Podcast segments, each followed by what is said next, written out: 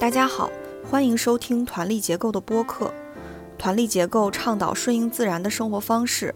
我们将围绕每个节气，邀请一线生态农人、返乡青年、可持续生活实践者等作为嘉宾，来一起分享对于节气、物候、传统的观察与思考。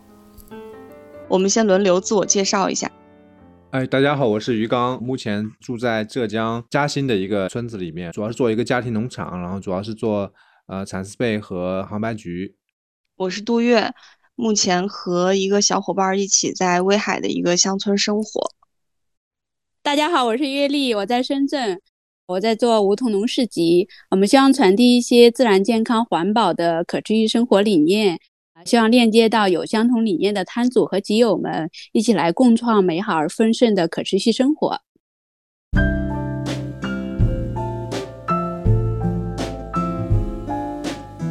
这次节目是关于二十四节气中的第五个节气清明。清明既是自然节气点，也是我国的传统节日。从气候来看，清明期间正是春意盎然的时节，所以一直以来会有去野外踏青郊游的风俗。从节日的角度看，清明的时候大家还会去祭祀祖先。呃，这次清明节气，我们请到的嘉宾是来自未来学家俱乐部的三位朋友啊，请三位跟大家打个招呼吧。好的，那我先来。其实。我想，我们三个人共同的身份是这次来去城乡的一个主创团队，所以才呃受到这个团队结构的邀请，参与这期播客。然后我本人是叫令林丹，啊，我也是未来学家俱乐部的联合发起人，主要是参与到来去城乡这样一个研究当中，然后探讨一下年轻人返乡这样一个议题。我叫胡斌，然后我也是。未来学家俱乐部的联合发起人，然后我也是这次来去城乡的主创之一。Hello，大家好，我叫 Candy，然后我也是来去城乡这个项目的主创，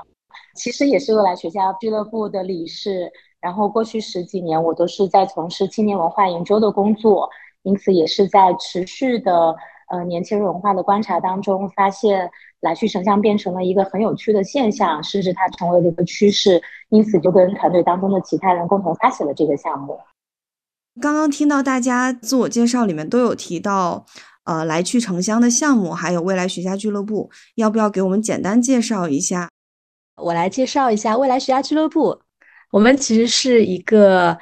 呃，关注未来学，推广未来思维，希望大家能够用未来思维去探索和塑造未来的一个组织。啊，我们大概是由二零一八年的时候创立，当时我们三位创始人都对未来学非常有热情。所以，未来学是一个专门的学科，是吗？对的，对的，对的。哦，这样，这个领域感觉好大呀。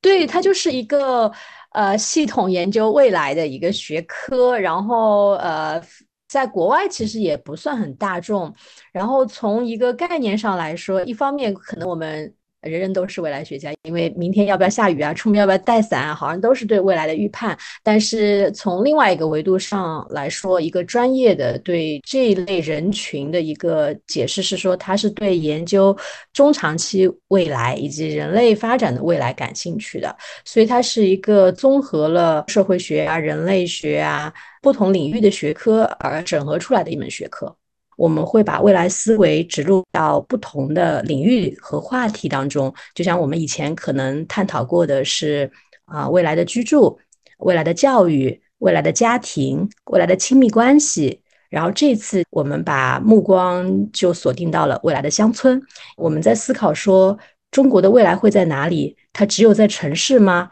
显然它不是。那我们看到的另外一个趋势就是未来也在乡村。那借由这样一个视角的时候，我们开始去思考乡村在发生什么啊？年轻人去往乡村，他们在探索什么？然后才会有这样一个啊白皮书的一个契机，或者这样一个来去城乡研究的一个契机。也可以听听看冰和 Candy 对于这个项目的一个补充。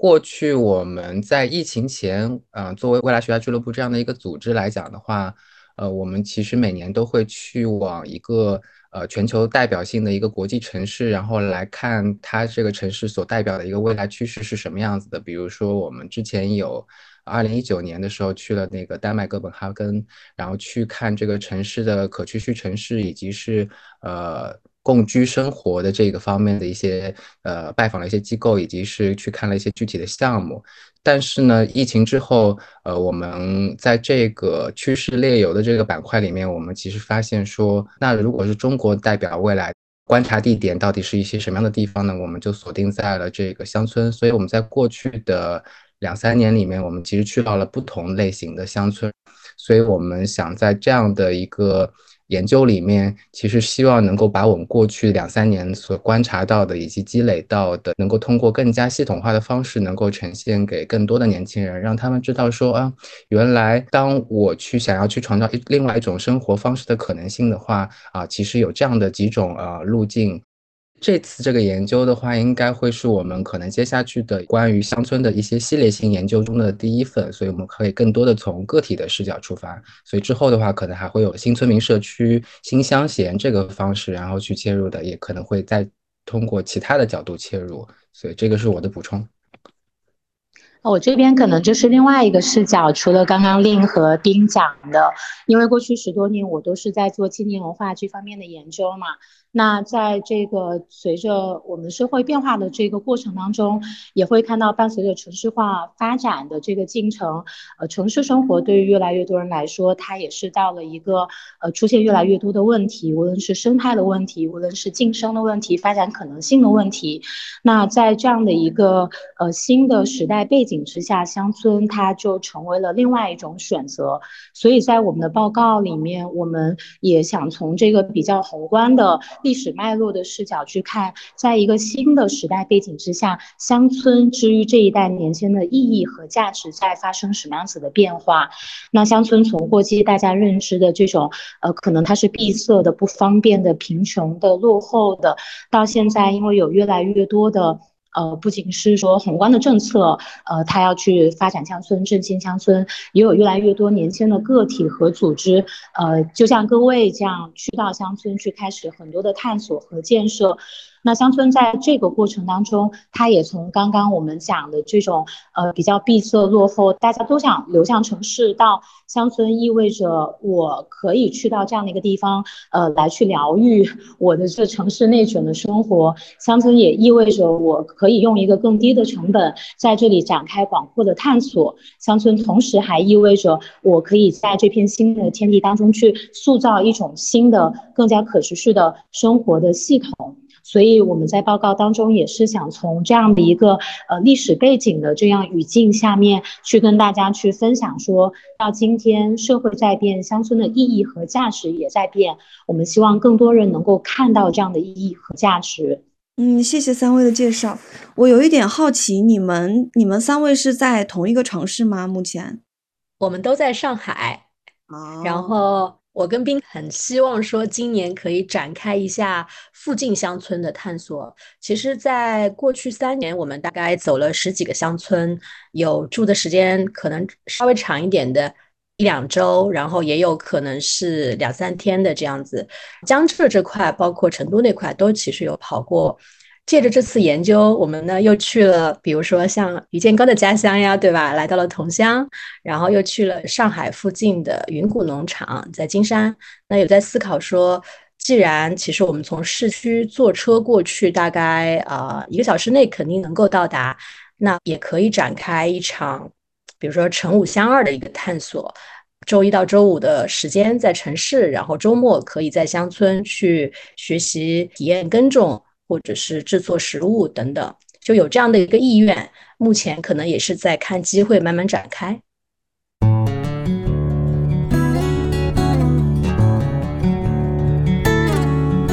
节气播客一直有一个传统，就是我们三个主播和嘉宾要分享一下自己当地的节气观察。嗯，在城市也好，在乡村也好，都会有不一样的观察嘛，还有一些田间劳动的分享。那我先我先开个头啊，呃，威海清明节气温度已经挺高了，嗯，白天最高温度应该有二十度左右，呃，就中午晒着太阳的时候感觉可以穿单衣，但是阴天或者早晚的话还是会比较冷，可能因为最近温度比较高，所以地里的菜一天一个样，就我们现在房前种着的菜长出来了的还不算太多啊，就能观察到去年秋冬种的那个菠菜最近长得特别快，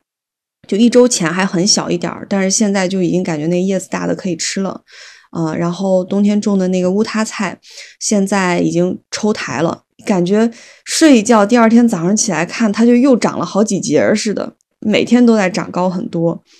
嗯。不知道其他地方清明节气有没有什么观察？提到这个节气，我印象很深刻，就是我的家乡是杰西，以前清明就是会回去嘛，因为爷爷奶奶都过世了。记忆当中就是我们总是会上山，那个节气总是下着小雨，就总是都是飘着雨的。然后一行人上山，找到亲人的墓碑。会把一些花放在那里呀，有一些水果呀，呃，之前还会抬乳猪上山呀，会有一些祭拜呀，所以那个时候空气里面除了那个细雨的味道，很清新的那种味道，还有那种烟的味道，就大烧纸的那种味道，然后这个就是非常非常印象深刻的一个节气记忆，一提到清明就会想到那种画面，而不是我在城市又。看到了什么样的花开了？但昨天朋友来我们的小区，他就说：“哎，去年因为风控没有怎么出过家门，他对去年的花没有什么印象。但来到我们的小区，就会发现小区里很多花都开了。然后我们就开始看这些花是什么花，我才突然意识到，在我们小区里面的迎春花黄色的开了，郊野的那个蒲公英的花。”开了一地蒲公英，也都是小孩子们会摘起来，开始把它吹到各种不同的地方去。还有空气当中居然还有桂花的香味，就一直觉得桂花是秋天的才有的那个味道，但是空气里面能闻见那种弥漫的香味。我来从食物的角度讲一讲吧，可能我对于这个节气以及对于家乡的这个回忆都是跟食物有关。今天早上跟 Candy 骑行，吃了青团。那这个青团是由骑友在上海的那个横沙岛上自己摘的艾草，然后亲手做给我们吃的。所以青团，我觉得它既是春天的一个食物，对我来说，它也跟清明有关。因为在我的家乡台州，清明通常是。家人团聚的一个时间，因为大家可能会约一起去扫墓，即便不扫墓的话，也是我们跟亲戚和家人一起吃一顿的一个契机吧，总是。然后在我们的这个食物里面，青团是其中一种我们会常常吃的一个食物。呃，上海可能有咸甜两种吃法，但是在我的家乡台州的话，青团都是咸的，然后这个咸的馅儿里面会有豆腐干，然后有虾米，这个我们的米面的面条，然后有笋丁等等。总之，它是非常鲜的一个味道。然后再加上嗯新鲜的艾草，自己在家里做的话，只是艾草的清香味也会非常的浓郁。然后我们还会有一种食物，它会有两种版本，就是一种就是。啊，像是我们叫卷饼嘛，就是如果是用普通话叫的话，啊是叫卷饼，然后用我们方言说的话是叫麦油鸡，普通话叫麦油煎，就是类似像北京的那个春饼，但春饼不是长得很小嘛，我们大概会比它再大上个一倍，然后里面会卷各种吃的，炒各种馅料嘛，比如说猪肉炒洋葱啊。鸡蛋炒香肠啊，然后或者是笋丁啊，还有豆腐干啊，就是如果是一家人一起吃的话，可能会炒八到十二种馅料，然后每个人就会自己包自己的丰俭由人，你可以包的很很胖，也可以包的很瘦。然后这里面的话，这个饼皮也会有两种选择，刚刚说的其中一种可能就是像北京那样，就薄薄的像春饼一样的皮，我们叫梅油姐，然后还有一种叫。滋饼就是它还是用了，应该是艾草，还是一种野草，然后把它跟面粉揉合以后制作出来的饼皮是绿色的，然后它会更厚实一些。然后同样也是包那么多东西，我们一家人聚的时候，你就可以自己去选择，你想要吃白色的薄的春饼皮儿，还是那个稍微厚实有嚼劲的带着野菜清香的那个滋饼，是柿饼。想到清明，有的时候虽然不会经常回家，我妈经常也会在电话里面跟我说，要不要给你寄一桶这个么饼或者是什么油节给你吃。我每次说哈，或者是跟我说啊，我们又开始聚会啦，然后谁谁谁又来啦，我们又做了做了什么吃的，所以就只能是隔空去感受和家人的一个连接。我讲一下那个在我印象中就是祭祀方式或者是纪念亲人的方式的变化吧，就随着城镇化。因为我想到我小时候，如果是给我太公太婆上坟的话，我们会走很多路，然后去到那个田里面。啊，要重新拔拔草，然后呃，要给它换一个新的这个，像就是在地里面去重新挖一个像碗一样那个形状的那个土，然后放在那个坟上面，然后重新要可能要扫一下灰啊什么的，是一个你跟自然非常有亲近感的一个过程。后来城镇化的过程当中要造房子，那那个田就被征收了之后，那其实大家呃会把。祖坟集体搬迁，所以我们那个村子里面很多的这个祖坟都搬到了一个集体的田里面的一个公墓里面。那这个是第二个阶段。那后来就变成是你会在一个集体公墓里很简陋的一个集体公墓里面看到，呃，清明节有很多人一起在烧纸钱，然后再放上新的祭品，然后要重新的去清理这个坟。但那个坟就变得非常小，然后那个墓碑然后也变得非常非常的小。然后到了我外婆是二零二零年，就是疫情的时候，春节期间去世的。火葬场出来之后，我们是直接就去了一个房子里面，然后外婆的这个骨灰都是放在一个个格子间里面，一整面墙上面都有很多很多的这个格子间。这个是第三个阶段嘛，到后来可能就是在我们的家族群里面，因为你可能风控或者不方便流动的时候，你可能只能通过这种线上的方式，然后来进行远程的祭奠了。所以我觉得祭奠祖先的方式，随着这个时代的变化，也在发生了很大的变化啊。然后今天早上，因为我们家附近正好有一个小学，然后就看到他们就。坐上巴士大巴车，然后每个都带着那个黄色的菊花，也有白色的菊花，然后去，可能应该是去烈士陵园去祭奠吧。所以，我小时候也是这样的，但是我们那个时候就是都是捧着那个花篮，然后就走很多的路，然后去到那个陵园里面。所以我觉得，哎，这个好像又让我想到了啊，曾经也有，呃，小的时候是有这样的一些经历在里面的。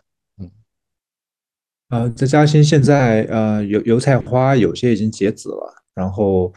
呃，马兰头呢，基本上有点老了，也也吃起来不好吃了。桑树呢，基本上叶子还已经，呃，有点大，它没有完全，呃，开得很大啊，所以还不能养蚕。呃，但是因为天气最近变热了，所以我养的那个，我养了六种宠物蚕嘛，然后那个全出来了。现在这个桑叶就是网购的，广西那边热带那边发过来，我我我放在冰箱里面冷藏了，啊。然后我们呃上周呢是腌了三百斤鲜榨菜啊，然后昨天呢是扦插了杭白菊啊，一亩地扦完了。然后我们清明呢跟很多地方很不一样，我可能也也许是因为这个原因，所以嘉兴的这个粽子比较好吃啊，因为我们清明节也是也是做粽子的，我们端午也做，清明清明也做也是包粽子，呃，然后呢青团也有啊，我们那个青团呢没有用艾草，用的是南瓜叶啊。啊，然后有大的青团和小的青团两种啊。我们还有一种食物呢，叫做甜麦塌饼啊，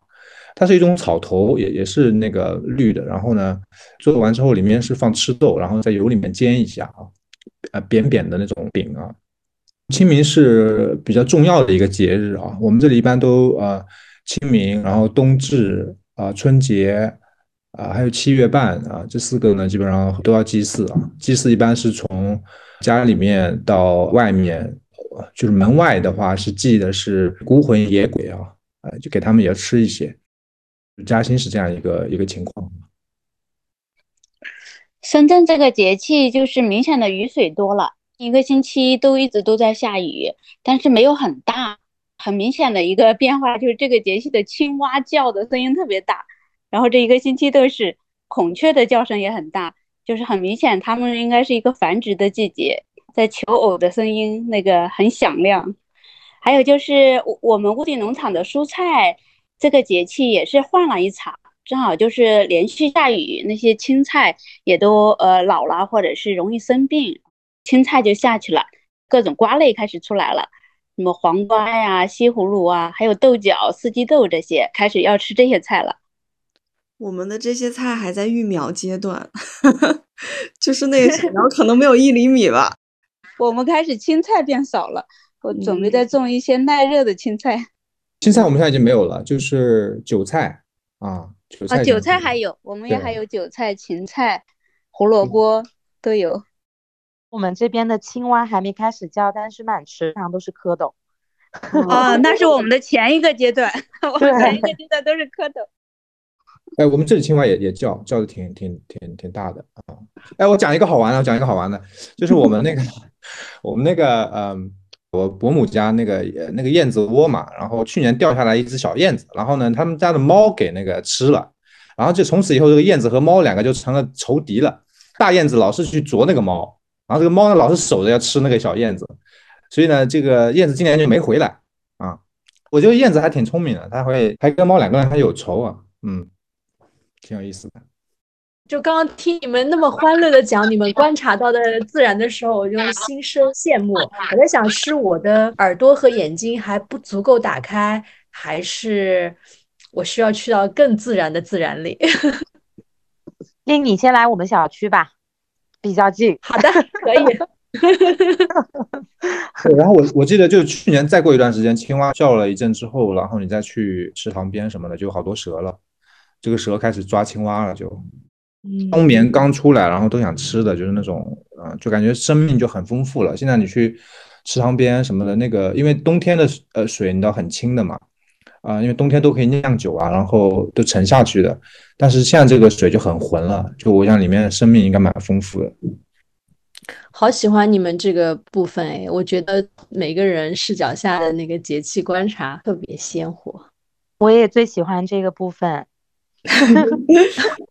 刚刚是不是另说你觉得要搬去一个更自然的地方？对，但其实我感觉哈，就是如果不是有节气播客的这个事儿，把我们聚起来，就是有目的性的去聊这个事情，其实我还就是我之前在也在村子里待过，但是脑子里没有划上痕儿，没有印象说哎哪个节气是什么样子的，更不知道其他地方是什么样子了。所以这个节气播客也在提醒我们去观察一下，哎。这个时候自然里是什么样子的？这样，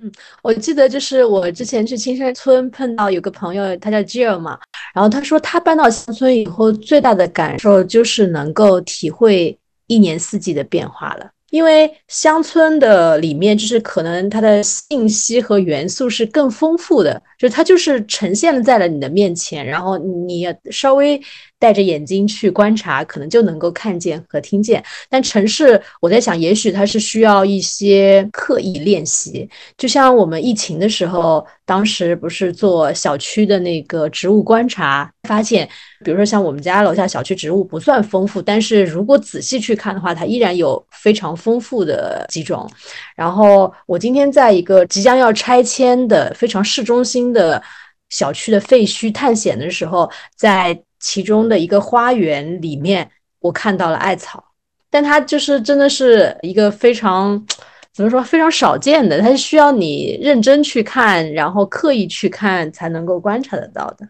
但我内心非常希望能够跟节气、跟自然产生像你们现在这样的一个连接。嗯，我其实蛮喜欢刚刚杜月在讲的时候，他就说还可以谈谈在乡村或者城市对节气的观察。确实，我觉得在城市里也是有很多可以观察的，可能就是像令说的，你真的得留意，而且你不仅是留意了，你还去了解。比如说小区里有这么多花。在开，当你知道它的名字的时候，跟你不知道它的名字的时候，你对这件事情的感觉就会不一样。我可能就是用一个 A P P 扫一扫，了解了哦，它是迎春花，它曾经有这样的一个典故。那可能当我走在小区里的时候，明年春天的时候，我就会注意，哎，就不会说又一种黄色的花开了，我就会说迎春花开了，蒲公英开了。当我们在城市认识越来越多。植物也好，动物也好的时候，我觉得我们跟城市里的自然也可以开始建立一种连接，你跟它的关系也在变。所以，我虽然生活在城市，我并没有，我当然非常喜欢乡村沉浸式的大自然。但我在城市的时候，我也仍然会觉得我跟自然是有连接的，因为我认识他们，我也会关注他们什么时候会发生什么变化。而这种连接感，就跟于建刚他们在土地里面，就是我日复一日的，我会看到这个土地的变化。那其实我们在小区里面也是日复一日的看着小区这些小小土地里面，包括刚刚讲的阳台菜园里面，他们日复一日的变化。我觉得这两个，一个是是知道他认识他，另外一个就是日复一日的变化的观察。这两个东西其实对于城市的生活里面去建立跟自然的连接感，其实是挺重要的。我现在觉得我们小区就是个宝藏，然后用这种眼光，带着这种好奇去认识城市里的其他的生物，就会觉得哇，其实光是城市里的这些东西，就有好多可以认识、去了解、去建立关系的。虽然条件没有乡村的这么好，就想到了，就是我们其中一个采访者说的，在城市里做一个自然人嘛，在城市里也可以去跟着二十四节气去生活、去观察。我就觉得很可惜，就是我家楼下以前有一株结香花，然后每一年我都会观察它什么时候开花，然后去闻，然后什么时候会有叶子长出来。但是后来因为小区的就是重新翻新装修，这棵树就被砍掉了，然后我就失去了观察它的一个机会。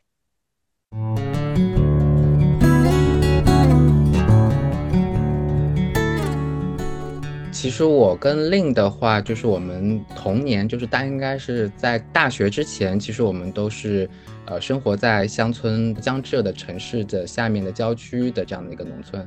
因为我是来自无锡的这个跟常州交界的一个镇子上面，那我是在这个过去三十多年里面，就是见证了我们那个村子从原来是有很多农田和渔场，然后到现在变成城镇化、变成街道建制的了。现在我父母已经搬到了我们所在的那个郊区的这个区政府所在的地方，然后整个变成开发区。然后都是变成高楼，高楼，然后变成这个有很多的 shopping mall，看不到太多的农田了。在我的成长经历里面，我是呃一路看到了整个的这个乡村的一个变化。我跟另可能未来的几年里面想探索一种城乡双栖的这种生活状态。那我们也是想说，哎，那是不是乡村可以成为我们可能在未来五到十年里面的一个可以去进行长期居住的这样的一个地方？我们有没有可能再回到我们的乡村？如果回不到自己家乡的乡村的话，那是不是其他 别人的乡村可以成为我们新的栖居地？然后，那如果再想的长远一点的话？这些乡村，如果我们能发现是可以长期居住的话，那我们会不会成为我们可以未来养老的一个地方？所以这个是从我们个人呃情感层面上面来讲啊，也是希望能够在这个研究的过程当中，也是解决自己我们内心的一些疑问。那在这样的一个分享写报告的过程当中里面的话，其实也是希望能够把我们对于这个话题的一些个人体悟能够放在里面，然后让更多的人看到。哦，基于冰的分享，我也想补充几句。就是小时候生长在农村的时候，呃，那时候其实不知道有多幸福，就是因为那个时候其实会有说，哎，你是来自农村的孩子呀，然后你你来到这个城市里上学，尤其是来到上海上学的时候，是带着一定的自卑的，然后那个时候也不会刻意去说我是来自于哪里。然后只是想说，哎，怎么样尽量的去 catch up，去跟随这个城市的一个视角和主流，去向往更外面的一些世界。然后随着这几年重新去思考，呃，要在哪里生活，或者是呃，到底乡村之于我的意义是什么的时候，他好像就突然又重新蹦回出来了。然后有段时间好像就他就和解了。因为我意识到小时候生长在农村是一件多么多么幸福的事情。比如说，我从小的时候，呃，去学校里上学，我一路走过的话是一个鱼塘，然后有很多鱼儿会吹着泡泡，就是在湖面上面。然后小时候就是完全就是在田间玩耍，比如说去用南瓜花钓青蛙，或者晚上跟着哥哥们一起去捕捉黄鳝。然后我们家门前就有一大块地，一年四季有各种的蔬果，随时都可以去采摘。但那个时候其实不会觉得说，哦，这个其实是一个很幸福的生活。但是现在重新去思考的话，你就觉得这样的生活实在太美好了。但是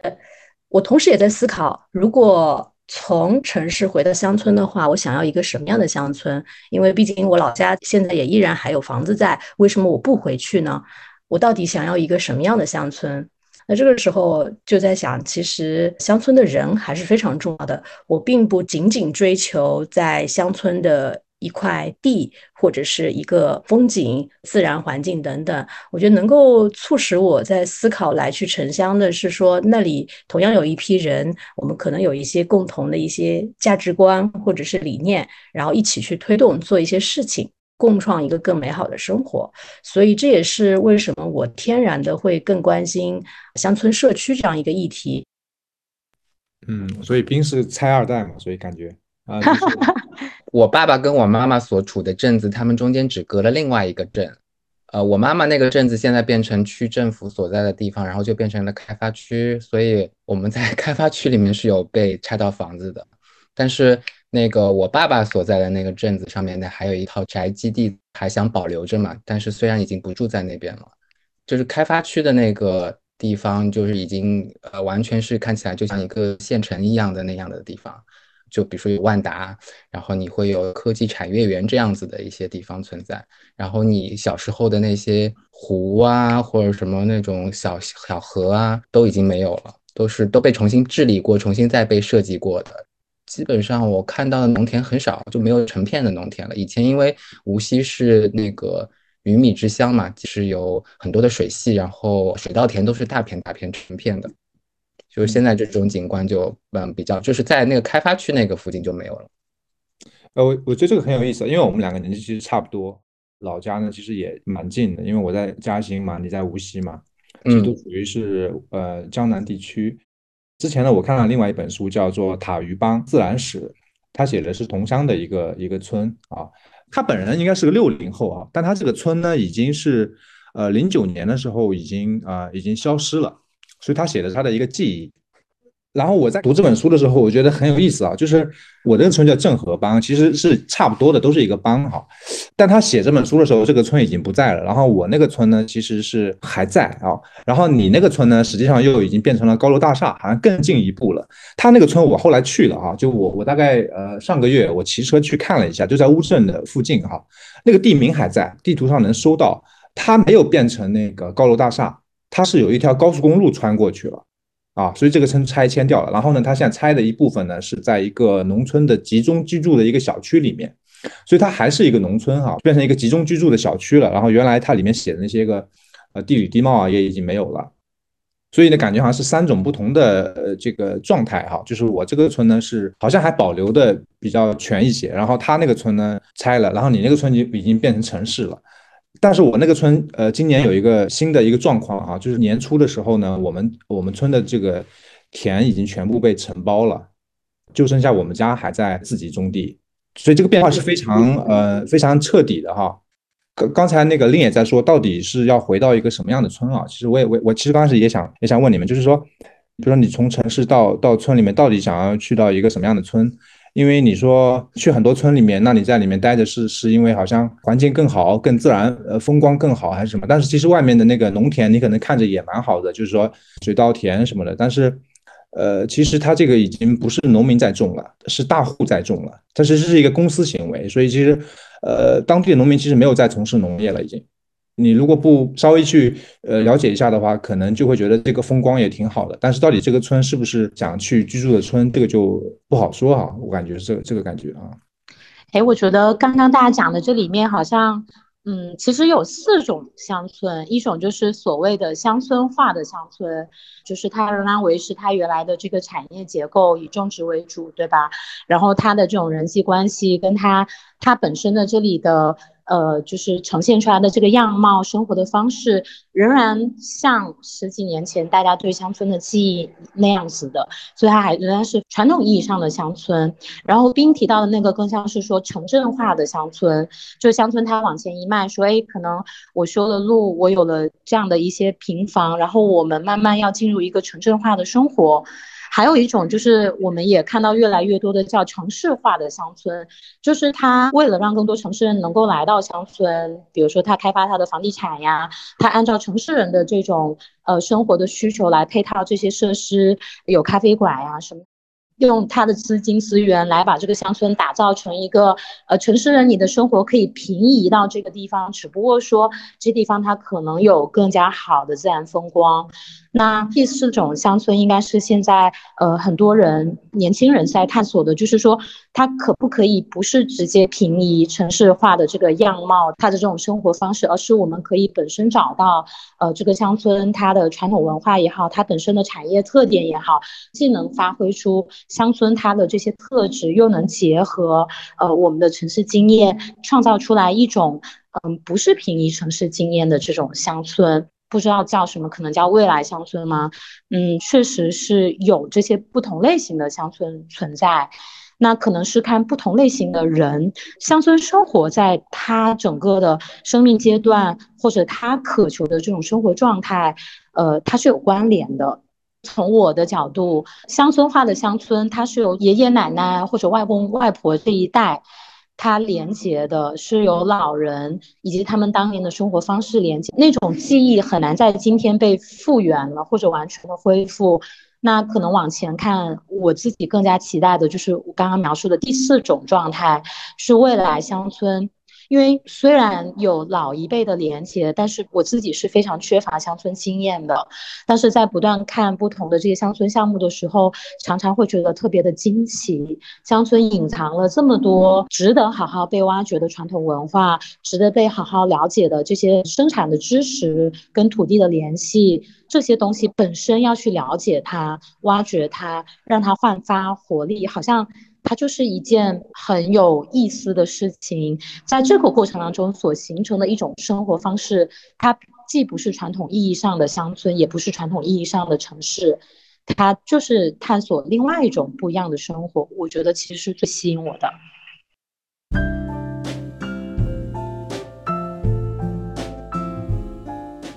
我每周都会看到你们在呃上海那些社区营造的一些活动啊。跟这种在上海城市的社区营造相比，比如说你乡村的这种呃未来社区，你会觉得有什么不一样吗？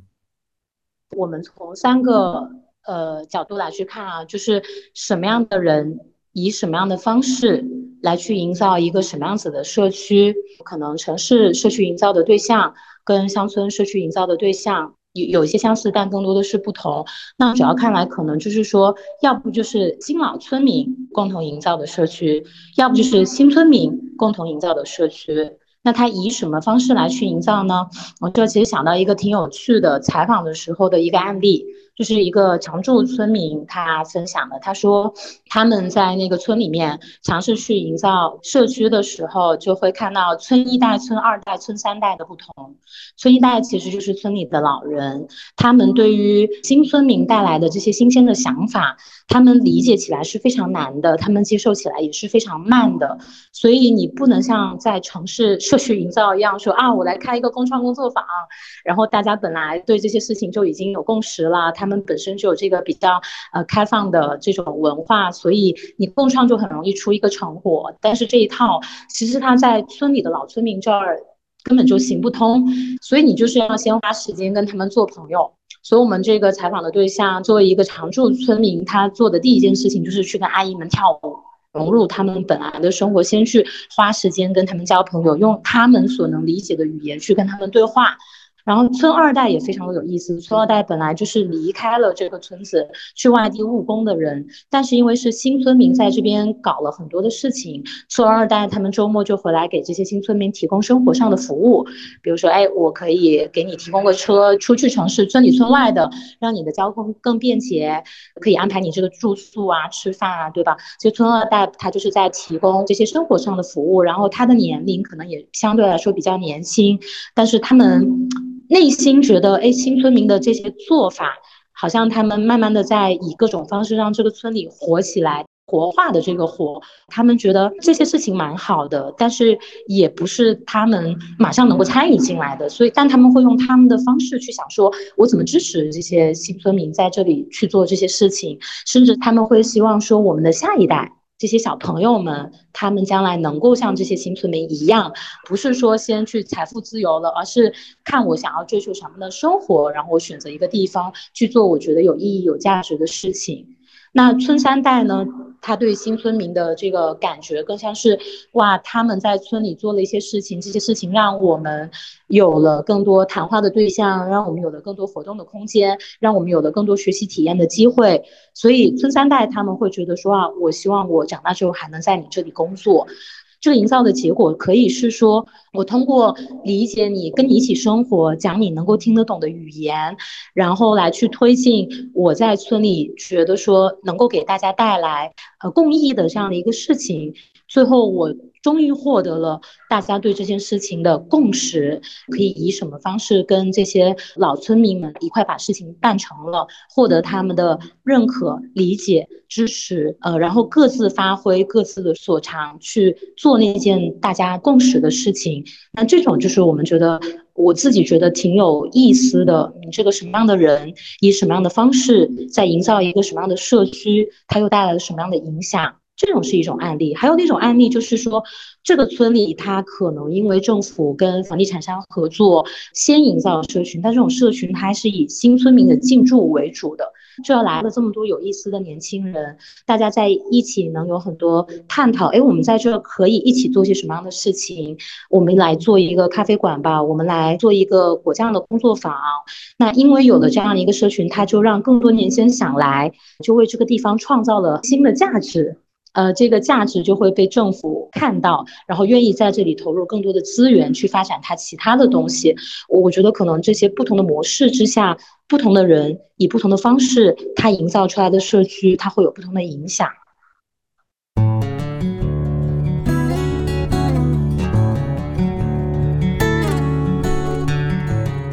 阅历讲一下吧。我记得有一期我们开年的时候，呃，因为月丽妈妈从啊山东老家农村到了深圳过年，她觉得哇超喜欢深圳，她觉得城市太好了，城市比乡村好一百倍，啊，想永久待在深圳。好好好，我妈妈当时来到深圳，特别不想走，最吸引她的不是城市里的便利生活，而是她在这里感受到的那种人跟人之间的那种尊重，比较坦诚的沟通，比较亲近，比较真诚的那种状态吧。他有一次出门的时候，因为年纪大了吧，衣服穿反了，然后他在在那个街道边走着，他想我要找一个地方去换，要不然这个太难看了。旁边有个店员就说：“啊，你到里面去换，我给你挡着，因为这个门它是玻璃门，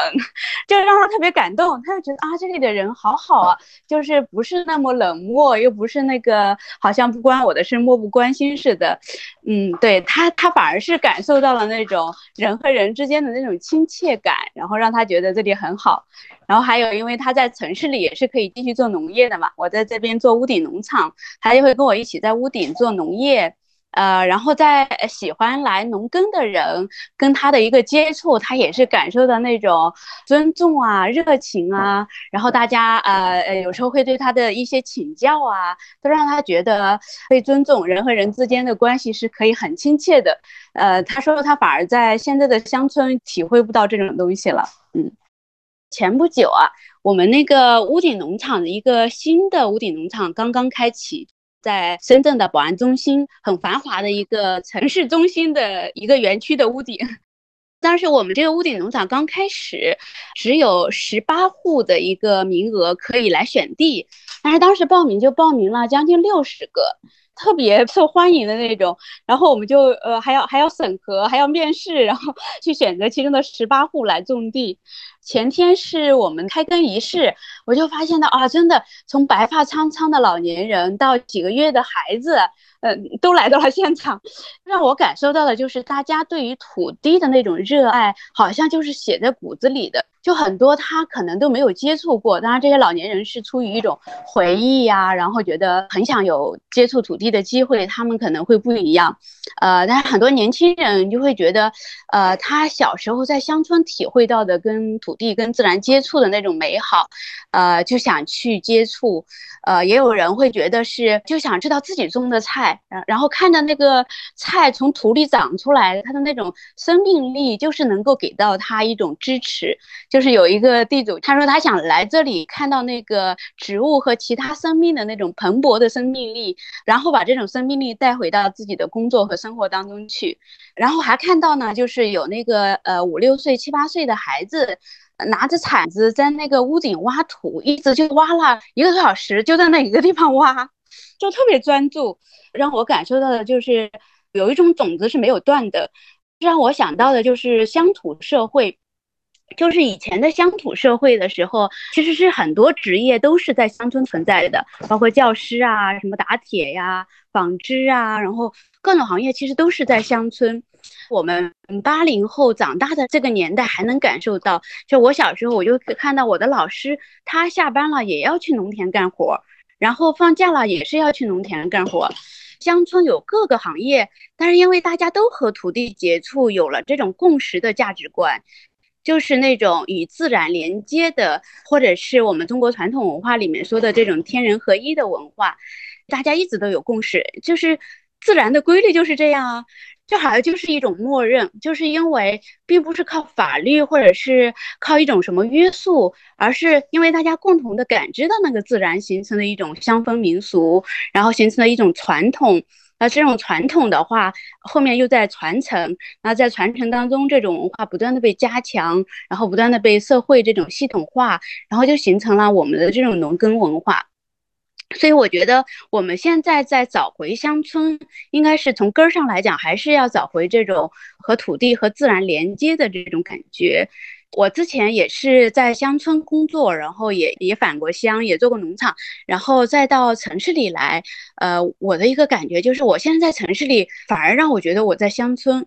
原来在乡村的时候，还面临着很多的压力，就比如说，呃，你身边的人对你的不认可，包括家人都是对你的这种价值观就是不认可，很没有安全感。但是在城市里反而是更被尊重的，呃，你可以做农业。其他工作的人不会觉得你做农业低等，反而是很多人很感兴趣，就觉得自己离这个行业好像有点远。有一个了解农业、了解土地的人，就想好好聊一聊，有那种心底里的对于自然的这种向往。所以，我我觉得未来的返乡或者是回归乡村的生活方式，真的不一定是在乡村。我看到这份报告的时候，我觉得比较欣喜的点是，把这个返乡的概念再扩大了。不只是物理空间上的一个乡村，而是返回到每个人的生活方式里面，重现这种文化，让每一个人在走回到乡村的，呃，原来的那种文化的连接上，呃，成为更核心的一个点，不只是一个空间上的。嗯，我们屋顶农场现在土壤改良之后，大概两三百平方的一个屋顶，一年产出的净菜量差不多。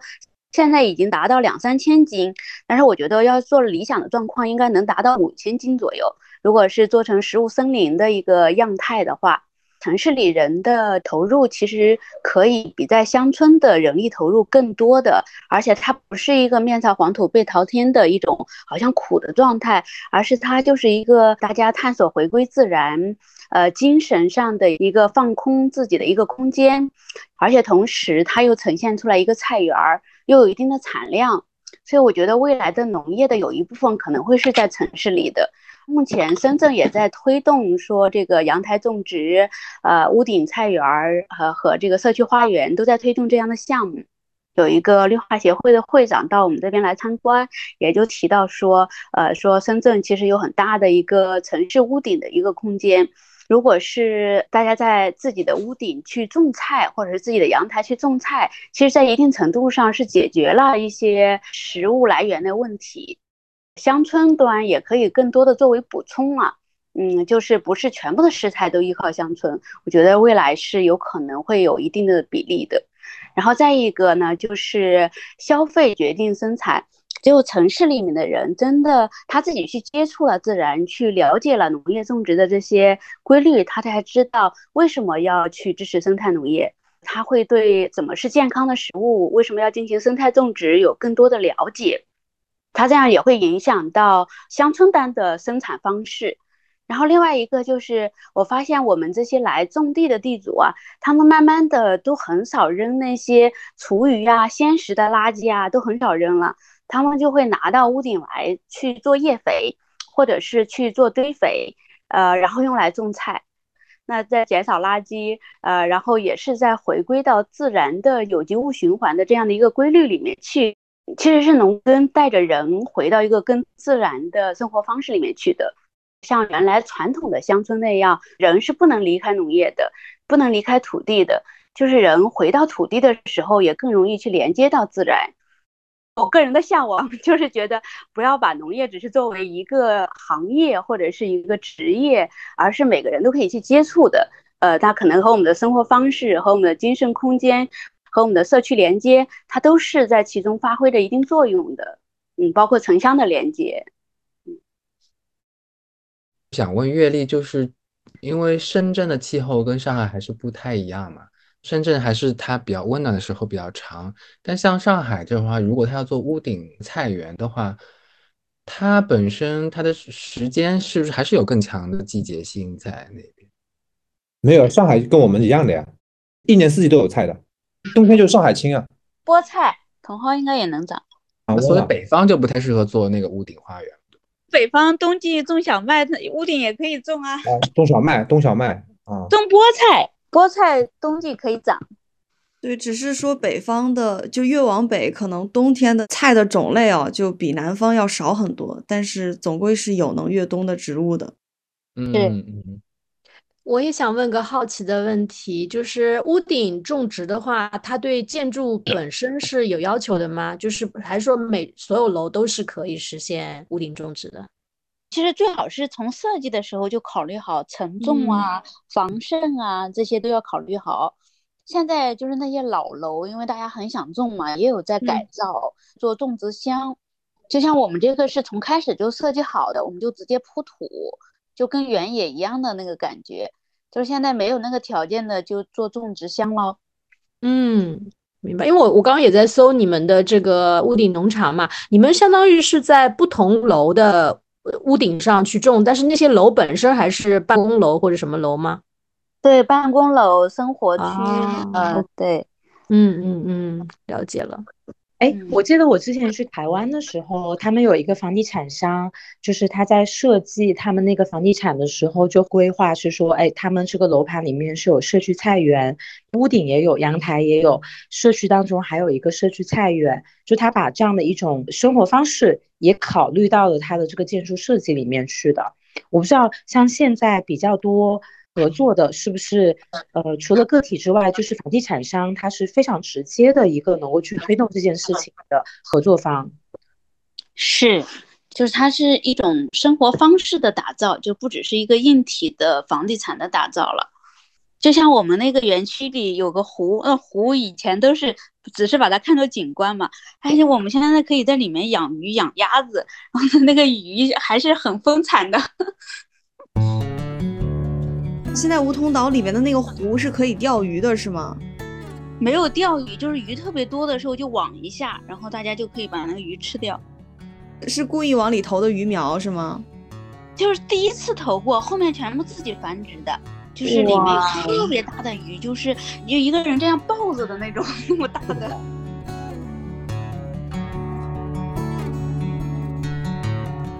呃，刚才月丽讲的这个呃压力啊，就是在乡村的压力啊。其实我我不知道，嗯，就你们三位有没有啊？我是很很大的，但是我觉得最近一两年很奇怪啊，就是今年我妈说要不要多种一点好白菊哈。本来呢，我们去年是种了呃做了那个榨菜一百斤，然后呢，今年不想做了，他们又问我要不要做做榨菜，然后我们又做了呃一百五十斤，就什么意思呢？就是终于他们好像有点那个支持了，但是但是就是我说了，就是啊，当你的家庭呃终于没有给你那么大的压力的时候。村庄的这个田已经被承包完了，就是其他人已经全部都不种地了，外边的环境就是已经发生剧烈的变化了啊。我个人认为，就是反倒是阅历刚刚讲的，就是在城市里边，你去从事一些跟农业，比如说屋顶农场呀，或者是跟自然相关的，我觉得更好一些。到乡村做的，比如开咖啡馆这种事情，我觉得跟乡村没什么关系，就是。对，我觉得这里其实也是回应到我们报告里面提出的，就是在城市和乡村的两端，每个人都可以去选择适合自己的位置，并不是说我们今天讨论来去城乡是所有人都要回到乡村去种地或者是生活，因为我觉得它是生活方式之一，但不代表是全部。哎，我觉得孙哲令刚刚讲的这个，就是我们研究出来的五类有代表性的这种城乡生活方式，城市乡村主义，呃，人还是在城市的核心的生活还是在城市的，但是像刚刚讲的这些阳台菜园呀、自己种菜啊，这些都可以在城市里面实现。呃，它还会带来的一个效果就是说，因为他有了这些经验，他会更愿意支持呃这些生态农场，更愿意去支持，就是这个叫呃叫什么社区支持农业，对吧？它也是非常有助于去促进呃乡村的生态农业的发展。然后那个周末呃农夫。他也是，比如说周一到周五在城市生活，周末在乡村去种个地呀，呃，沉浸式体验一下乡村生活，这个也是有助于发展郊野的乡村经济。还有一类叫数字游民嘛，就是反正他本来拿个电脑到处也可以去，他可以游牧在不同的城市，但因为乡村的自然风景更好，他的生活成本更低，那数字游民也会游牧到呃乡村的这个场景当中。